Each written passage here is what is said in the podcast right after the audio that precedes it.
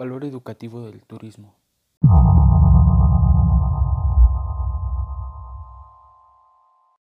Esta única ocasión presentamos un tema del que no hay mucho de qué hablar, pues su naturaleza es simple y su importancia carece de objeciones.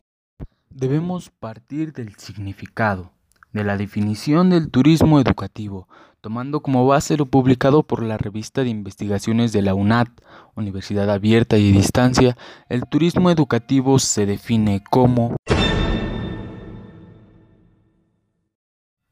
aquel turismo que persigue el aprendizaje educativo como un pretexto para realizar un viaje, ya sea el aprendizaje de conocimientos históricos, culturales y sociales o el aprendizaje de un idioma cada día más practicado.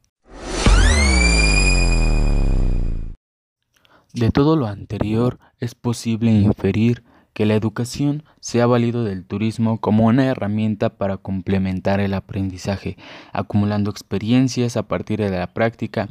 Esta tendencia, bien desarrollada y combinada con las nuevas tecnologías, es una buena oportunidad para implantar esta forma de enriquecimiento cultural en la escuela primaria, obligatoria y en estudios superiores.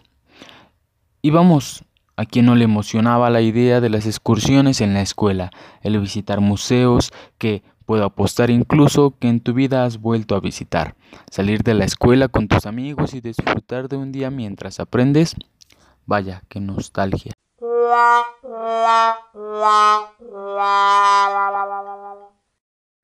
Para tener un contexto más claro del turismo educativo, partiremos de una pequeña clasificación de dos tipos de turismo educativo. El primero son los viajes de escolares, que ya mencionábamos anteriormente con un toque de remordimiento. Se tratan de estancias cortas o medianas, dado que los alumnos son de baja edad.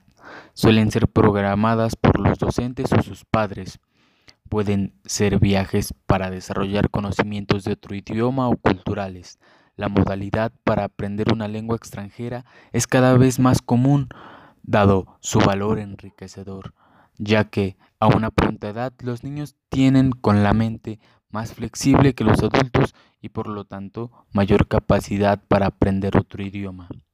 La segunda son las experiencias de estudios universitarios, pues existen diversos programas que facilitan la experiencia de los estudiantes en un país dentro del marco común internacional. Pero, ¿cómo es que se vive el turismo en estos días? El turismo educativo es una de las tendencias con mayor crecimiento en estos últimos años. Los viajeros se abren cada día más a nuevas formas de conocer el mundo y las posibilidades de aprender se suman a otras ya existentes. En algunos casos, las actividades de aprendizaje en el destino se realizan como anexas al objetivo del viaje en sí. La asistencia a un congreso da pie a participar en eventos educativos o de vivir experiencias locales que acrecientan nuestro conocimiento del medio que nos recibe. En otras ocasiones, el objetivo de viaje es el aprendizaje en sí mismo, como en los casos de los viajes de estudio, de inmersión cultural, de práctica de idiomas, etc. Ahora bien, ¿cómo podemos aprovechar el turismo educativo al máximo? Para muchos viajeros del hemisferio norte, los meses de mayo y junio señalan el fin de un año académico más y el inicio de una nueva temporada de viajes. En algunos países, las alternativas de viajar con el objeto de aprender suelen llevar otros nombres más eufemísticos, ampliar horizontes laborales, enriquecer la visión global, el crecimiento personal, afianzamiento de conocimientos, etc. En realidad, se trata de viajar de ver otras realidades y aprender de ellas, de abrirse a distintas formas de vivir el mundo, de conocer tradiciones diferentes, de abrir la visión personal. Desde esta óptica, el viaje pierde una parte de la relación que conlleva tradicionalmente para obligarnos a actuar, participando en actividades locales, interiorizándonos de trabajos o tradiciones, aprendiendo, preguntando, tomando parte. Personalmente, no veo al turismo educativo como algo distinto a lo que siempre hemos realizado quienes tenemos ojos curiosos. Viajar a un destino no solo para observarlo desde la distancia, sino para meternos en cuerpo y alma en el lugar que nos acoge.